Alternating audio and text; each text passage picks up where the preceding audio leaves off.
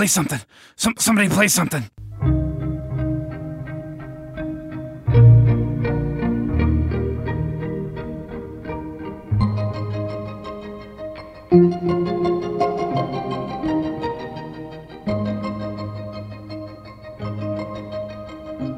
这里是英美剧漫游指南，我是陆小鸟。这里是瑞克和莫蒂入侵播客宇宙计划的最后一期节目。如果想知道这个计划是什么，又是如何产生的，请收听本期节目的最后五分钟吧。现在暂且不表。然后我们直奔主题。因为播出时间的原因，只有在2020年的6月1日至2021年5月31日期间播出的电视剧才能参选今年的，就是刚刚结束的第七十三届艾美奖。所以，瑞克和莫蒂今年并没有资格。最佳动画被《Primal 史前战记》夺走。当然，它也是 Adult Swim 这个电视台的节目了，非常推荐大家去看，实至名归。但是，刚刚结束的第五季的瑞和莫蒂是可以参选2022年的艾美奖的评选的。所以，下面问题就来了，因为艾美的最佳动画都是要选送单集来参选。如果你是 RM 的剧组成员，你会选择哪集参选呢？请在评论区写上你的答案，并说明理由。明年的艾美奖颁奖礼的时候，回来看看自己有没有猜对。下面也请你先听一下，在这两个月期间陆续参与了《瑞克和莫蒂入侵波克宇宙计划》的十多位播客主播给大家带来的预测。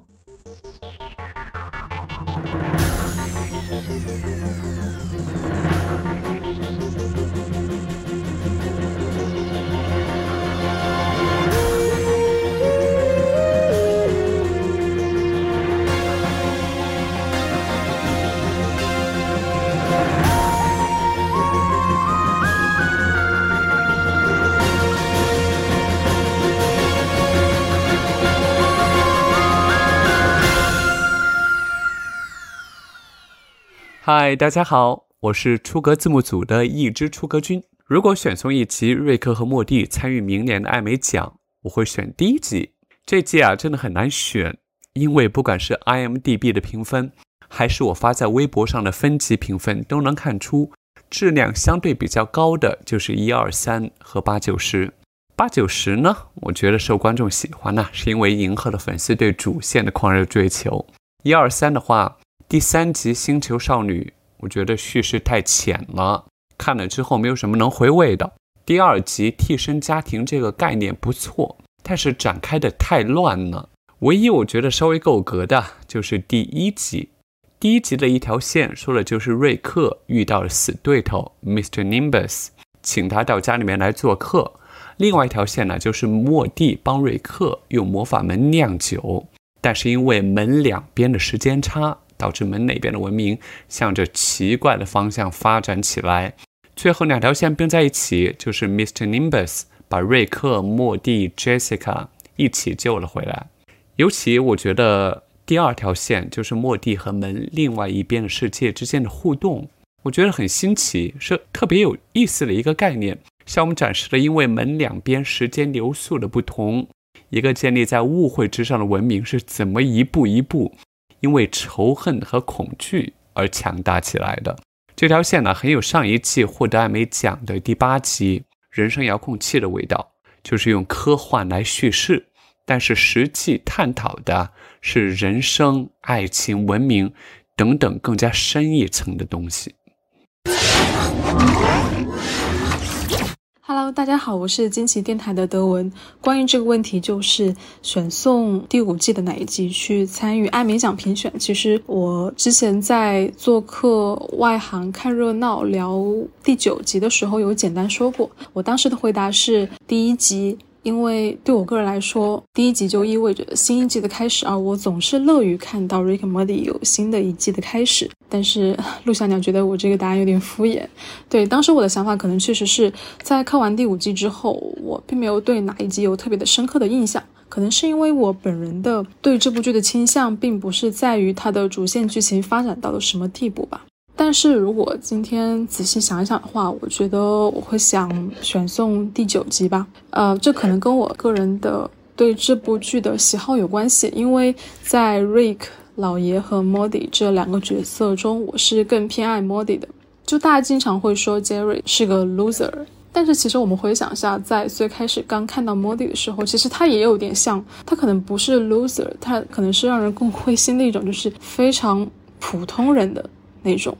他可能长相也很普通，然后学业成绩也很一般般。如果不是有瑞克老爷这样带他出去各种冒险，他可能真的就是呃，任何小说情节里面都会出现的路人甲乙丙丁的角色的那种感觉。但是我一直觉得莫迪他是有自己的道德准则的，即使是尤其是在面对老爷经常布拉布拉，就是跟他说一些反对他的想法或思路，甚至是反对这个社会的一些观点的话的时候，我觉得莫迪在这种情况下，他其实也是。能够坚持，所以我觉得第九集，因为是。老爷和莫迪两个人，他们分开进行各自的冒险故事线，所以我觉得这一集可能是集中体现了，就是莫迪身上一些我比较欣赏的特质。你可以看到他在跟那个精神病人的相处的过程中，他的行为是多么的果断，以及包括后面他非常坚决的把自己的手放在了火车铁轨上，然后将自己的传送门扔到对方的传送门里，然后来破除这个对方对他的纠缠。就是他这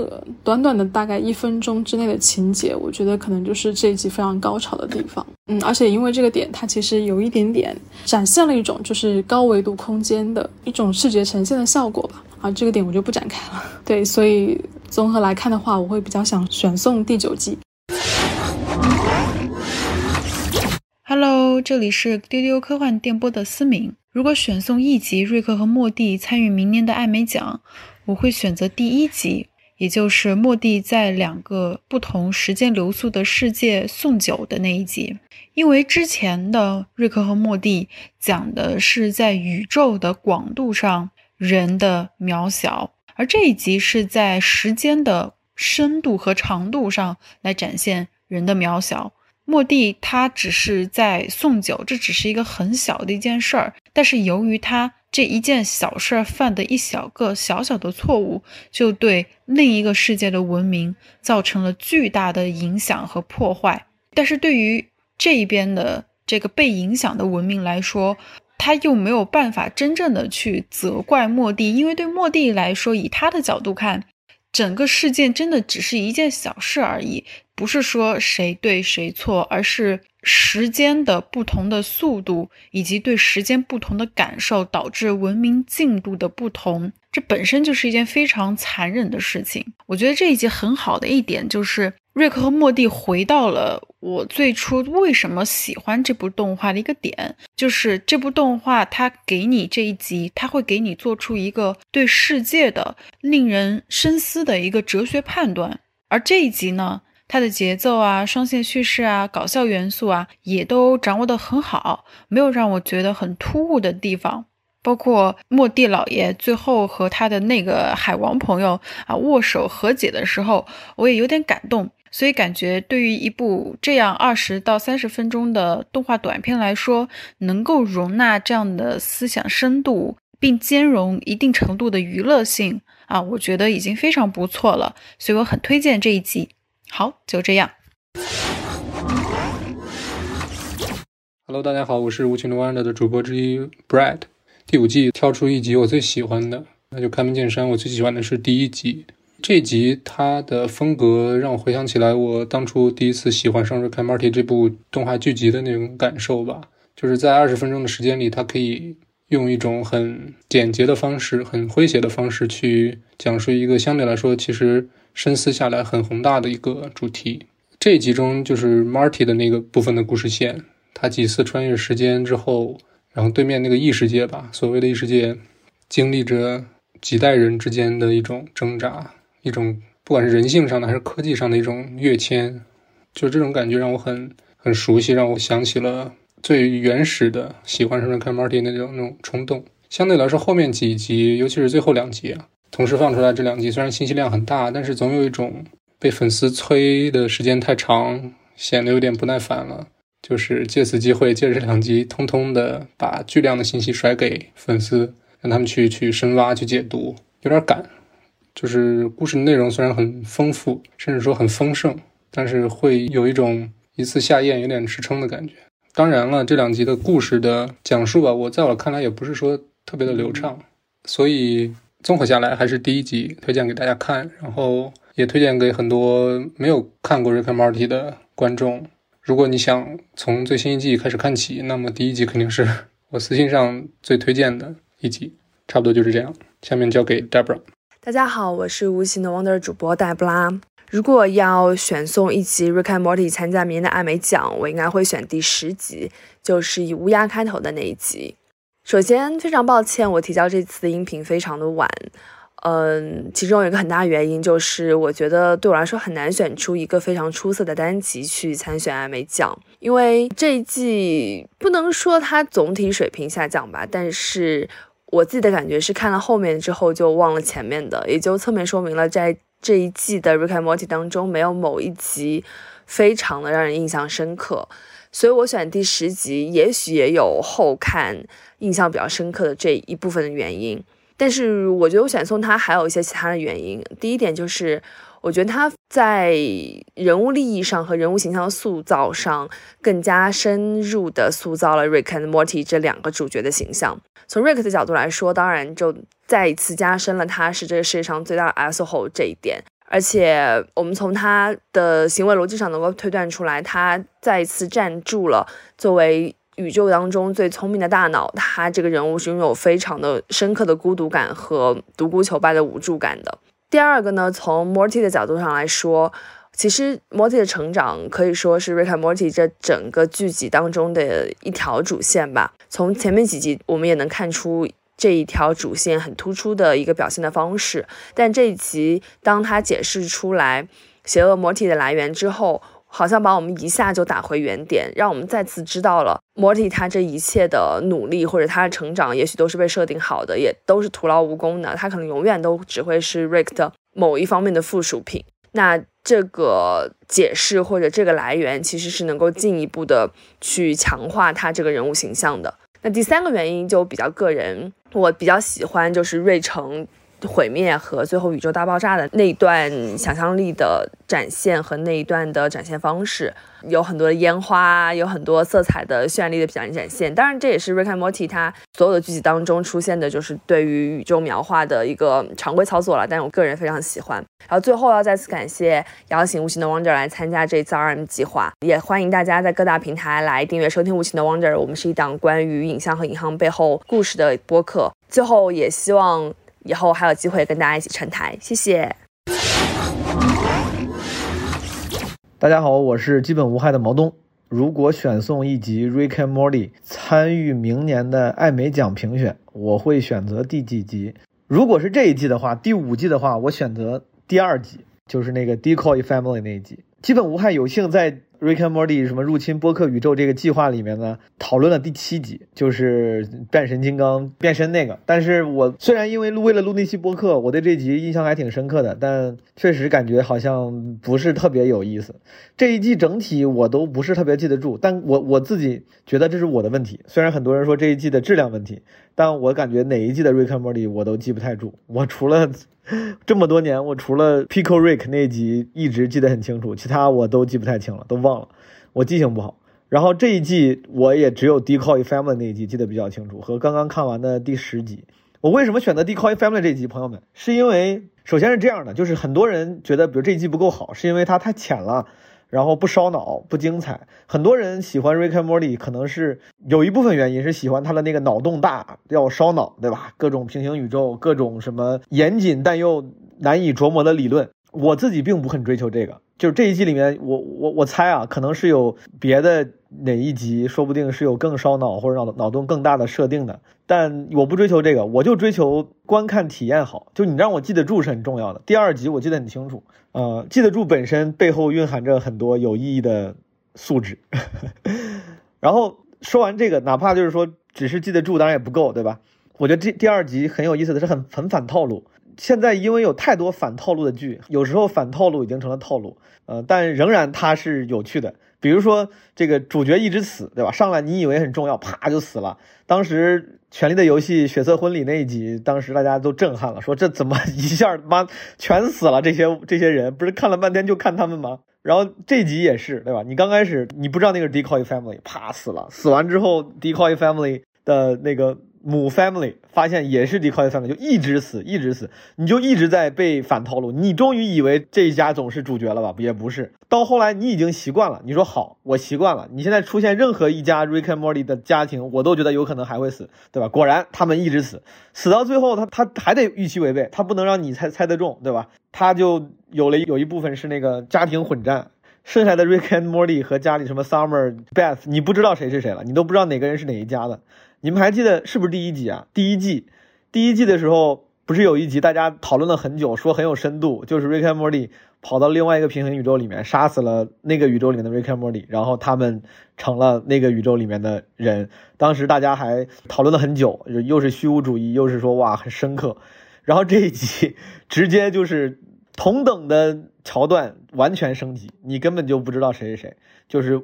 每个人杀死了每个人，你也不知道最后剩的那个人是不是这个宇宙里的，或者是不是那个原本的 family 里的。我觉得这个反套路反的还挺有意思，且最后仍然有预期违背，让人没有审美疲劳啊。最后如果非说理由啊，我觉得就是在基本无害聊瑞克莫蒂的时候就提到过，我说这个剧它是有脱口秀精神的，它它有时候很刻薄，有时候很讽刺，这个也是我喜欢这部剧的就原因之一吧。这一集里面我觉得是体现了这个精神的。我没有特地为了录这一段去特别去研究这一集，但我记得，比如说到最后那个 family 死的时候，被那个哥们儿什么豌豆人还是什么香蕉人，被一个 nobody，然后把这个一家人射死了。然后那个瑞克还在说，他说你到底是谁？我怎么你了？我怎么回事？你重要吗？你？然后他说，哎呀，我有好多问题想问，但死了。就是这个事情也很讽刺，就是你以为这些问题总要解决一下的吧，总要回答一下子吧，就是编剧导演你得回答一下，这到底 what's going on？What the fuck is happening？但是没有。他就死了，而且那个他们这个他们在形容 decoy family 的时候，数次用了一个词叫 harmless。他说这个 decoy family harmless，然后我就对啊，我就想到了我自己的这个基本无害 mostly harmless 这个概念。我觉得其实有点异曲同工之妙。这个 mostly harmless 这个概念本身在《银河系漫游指南》里面也是一个讽刺的概念，讽刺的一个桥段啊。这个就不多不多展开了。呃，然后包括最后这一集的小彩蛋，那个木头那个木头 Jerry，他。死不了，然后目睹了无数个文明的无数个片段。你看他每一个文明那个种族都不一样，他在无数个文明里面穿梭，然后他在那感叹，他说：“你妈赶上赶紧让我死了吧？怎么还是 怎么你们从西部牛仔又退回到基督教了？就这个我觉得也很讽刺，就是文明的发展。当然，这个在科幻的创作者里面，对文明无非就是两个文明的发展，对未来就是两两种期待嘛，一种是越来越好，一种越来越差。”然后他，但是越来越差。你看，所有说未来越来越差的，就无非什么叫什么《神经漫游者》《银翼杀手》这样的，对吧？讲赛博朋克的，或者写我我就不说那些反乌托邦的小说的名字了。就是那个想象很直接，他们就说，你看未来有多差，贫富差距无穷大，然后怎么怎么着。就是所有在畅想未来变得更差的文学作品里，大家都很认真去剖析、去描述。但 Rick and Morty 用了一个小彩蛋，对吧？我觉得没有丧失喜剧精神，它仍然很喜剧的、很呃反讽的、很戏谑的、简单的、克制的，展现了他们这个 Rick and Morty 创作者对于未来悲观的走向。但你看起来你看不出悲观来，因为他们很戏谑。但我觉得这正是整个 Rick and Morty 这么多年来做剧做内容的高明的地方，也是让人喜欢的地方。好，我说完了，谢谢大家听我逼逼。然后希望大家关注基本无害以及 Rick and Morty 入侵播客宇宙计划，拜拜。大家好，我是小声喧哗的 Afra。如果要选择一集 Rick and Morty 去参加明年艾美奖呢，我会选择第五季的第八集。嗯，这一集呢讲了 Rick Sanchez 潜入了他的多年的好友 Bird Person 已经死去的意识中，想要去唤醒他。啊，那我们这一集呢，是从人物角度、两个人物之间的情感这些等等角度分析的这一集。同时呢，我们也火力大开，吐槽了第五季整个整个一季的这个匮乏和自我重复。嗯，我们其实有把 Bird Person 的形象和很多经典神话形象去对比，然后以及开了很多脑洞。呃，同时呢，呃，我们也在聊为什么第五季就是作为 ricky Morty 的最新的一一季。不够过瘾，是因为它创作模式一直在自我重复，然后比较僵化。然后我们还聊了，就是就是在 Rick Moody 中一个反复出现的主题，就是虚无主义，是不是在第五季也被滥用了？非常感谢邀请我们进入这个 RM 入侵播客宇宙计划，然后也非常希望大家关注小声喧哗和小声喧哗所录制的这一集，谢谢。大家好，我是外行看热闹的文森特。大家好，我是机核开开。大家好，我是北方公园的木村拓周。我最喜欢的这一季的《Rick and Morty》是第九集。我最喜欢《Rick and Morty》是第九集啊，我觉得结尾那部分非常的 touch 我。如果我要选第五季其中一集去艾美奖的话，我会选第十集。我录音之前我会选第九，但是跟你们聊的时候发现，哇，原来第十集有这么关键的剧情，然后它确实也让我想到了很多我之前无法想象的事情。那这一集本身。就是对大家的眼界来说也很开阔，然后人物的转变，像那个邪恶的摩迪，他下定决心要去做一些事情的的那那个点，给了别人很多期待，很多希望。我觉得这一集应该是最值得被奖赏的一集。感谢大家收听到这里，如果你还不嫌啰嗦的话，我就跟大家来讲讲。瑞和莫蒂入侵波克宇宙计划的来龙去脉。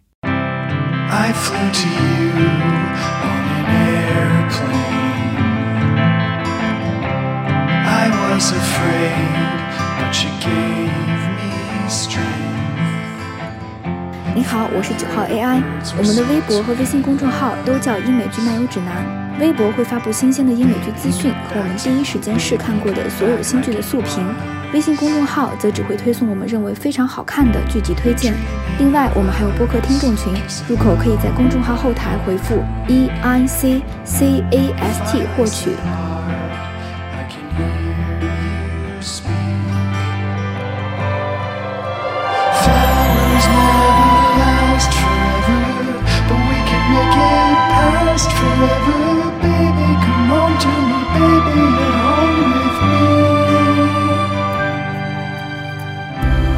在两三个月前，瑞克和莫蒂的第五季回归了，然后我们组里的人都很喜欢这个动画嘛。照理来说，我们都是想做一期专门的节目的。不过，按去年的经验，就去年第四季回归的时候，我们也是录了上下两期的节目，好几个小时的时间，和出格字幕组聊了一下整个瑞克和莫蒂的这个系列。然后又分别的聊了每集的动画的解析，我们的自我感觉里那一期节目蛮不错的，尤其是我们对故事列车的解读，主要是重力全零号土著，他的解析非常的棒。然后今年回归的时候，考虑到上一次我们的经验是一集一集的聊，确实很费精力，而且它是周更的节目。所以说，在十集结束之后，我们可能都忘了前边主要讲了什么了。我就在想，这个节目应该以怎样的方式来呈现。但是随着这部动画播出了第二集以后，我突然感觉到这前两集的水准确实比第四季高许多。这可能是个人的观感了，你不一定能同意。然后我就想，是不是每集都应该值得去分别的解析一下？但如果是我们播客自己来，有点单调了。我在想，能不能做一个播客的接龙活动？于是我们就发起了。瑞克和莫蒂入侵波克宇宙计划，就想我们想找一共十档的节目，分别来聊其中的一集，然后大家以不同的视角给所有的听众一个很不一样的展现吧。这是我初步的一个想法。呃，这个想法萌生以后呢，那应该邀请哪些博客来和我们一起来接龙呢？因为它是科幻动画嘛，我首先想到的就是我很喜欢的科幻播客，叫惊奇电台。另一方面，也是因为我和他们的主播小鼠比较熟。然后也是在我的百般催促下，他终于同意我们聊了第二集。有了第二集以后，我们就更有信心了，就开始陆续的向其他的这些播客来伸出我们的橄榄枝。我在群里征集了一下大家的意见，大家列出了许多播客，我们都很喜欢。大家也可以在 show notes 里边看到，它一共有差不多十多家的播客来参与了。首先第一集就是我，我和重力拳零号土著衣柜三人作为开头，大致分析了。分析了新角色那个雨云君的设定参考，还有他与老爷的往事的一个猜测，以及剧情中神话与幻想的故事的母题，并最终引入了第一次接触和第一类接触等相关的概念。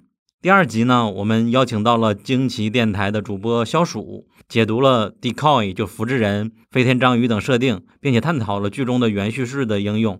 并引入了机关人偶啊，还有《黑客帝国》等科幻作品的概念，最终还聊到了瑞克莫蒂的粉丝效应，旁征博引的一期吧。然后第三集，我们邀请到了去年也是我们的嘉宾的出格字幕组一个人的字幕组，他也是瑞克莫蒂的翻译嘛。呃，出格君带我们回顾了本集的原型动画《地球超人》，并结合了美国如今的网络舆论环境，分析了，真的是事无巨细的分析了本集的环保与宗教相关的理念。因为他是做翻译的嘛，所以说他对细节的掌握真的是无人能及，绘声绘色的回顾了诸多体现人物性格的一些情节，特别的有趣。然后第四集呢，我们邀请到了丢丢科幻电波的三位未来局特工。在浅析本集的同时，还聊到了瑞克莫蒂的内核和魅力，以及瑞克一家人的扭曲的亲情，并且以老带新的方式，热情地安利了最出名的几个神作级别的瑞克莫蒂的单集。本期节目非常适合对瑞克莫蒂一无所知的人来听，非常的有趣。然后第五集，也就是我很痛苦，但是我很快乐那一集，就是瑞克老爷带了 Jerry 去地狱的那一集。我们邀请到了无奇 No Wonder，因为他们的两位主播黛布拉和 Brad 之前的许多节目我都听过，尤其是聊动画的，我们觉得聊得非常出色，所以把他们也邀请过来。他们的聊天范围也蛮广的，从单集内容跨越到了创作与幕后制作的层面，为大家介绍了被漫威挖走的那几个瑞和莫蒂的编剧都有谁，并且他们对瑞莫有多大的影响，是否影响到了本集的质量，我觉得还蛮有新意的。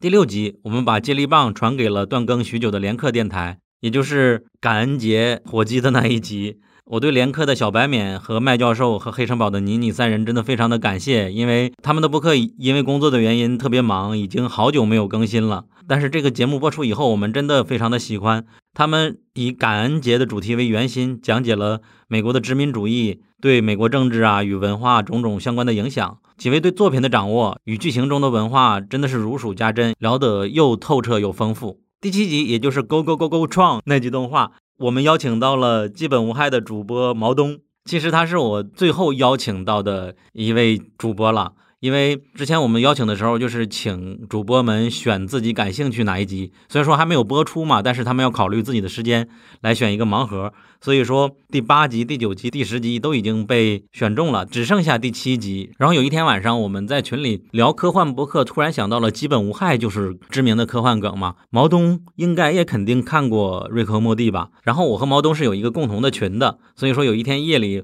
我就加了他好友，上来第一句话就是说：“请问你看过《瑞克和莫蒂》吗，毛书记？” 然后他马上就发了一条语音说：“哈哈哈，我知道你们这个计划，你是不是想让我聊一期？”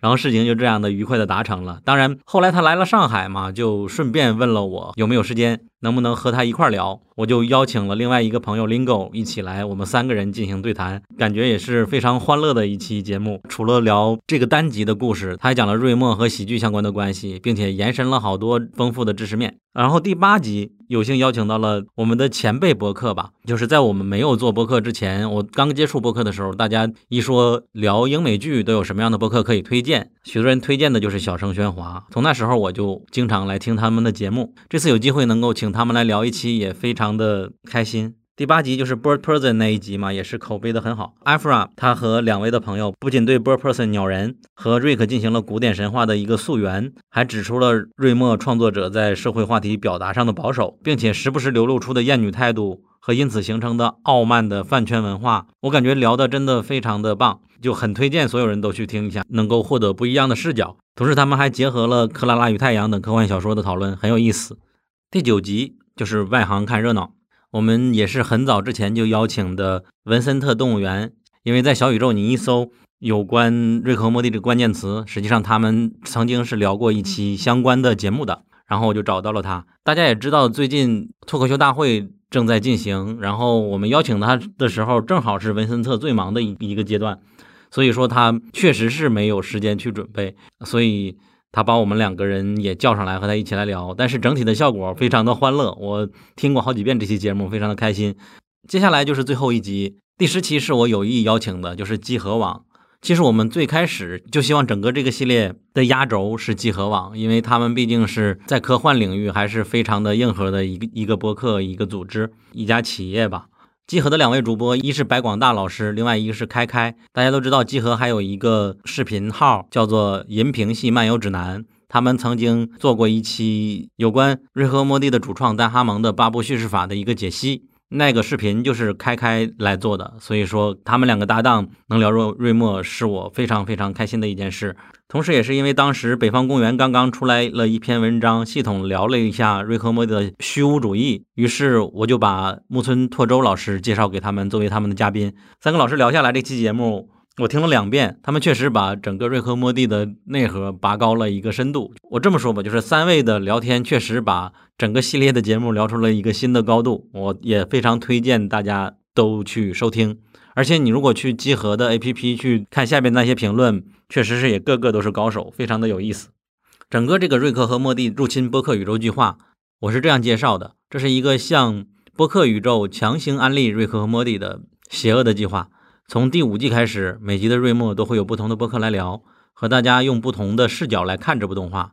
今年是第五季嘛，明年的第六季的时候，我们还是想把这个计划更加扩大下去，就尽量想把。这个计划延续到瑞和莫蒂的大结局，大家也都知道，瑞和莫蒂已经续订了一百集吧，所以说还有好几年，希望大家能够记住我们这计划，能够每年都来，每年都和我们来一起追剧，一起听播客。我一直觉得，一个人如果想要对播客感兴趣，确实最好的入门方法就是听一个他喜欢的作品的有关的播客。就比如说他喜欢看某部电影，那正巧有某一个节目聊过，那他听了一下，可能就会成为他入门播客的一个标准节目了。这个最大的感慨还是来自于我们的那期风骚律师的节目，许多风骚律师的观众，他们看完这个剧之后没找不到人聊，然后就搜到了我们很久之前的那两期播客节目，那两期播客节目至今经常都会有新人来听，真的非常的有意思。总之，这个计划下来，很感谢这十余家播客能够参与，也谢谢听众们的陪伴。希望你们能够继续支持。如果你喜欢本期节目，希望你去苹果 Podcast 给我们一个五星好评。我们下期节目再见。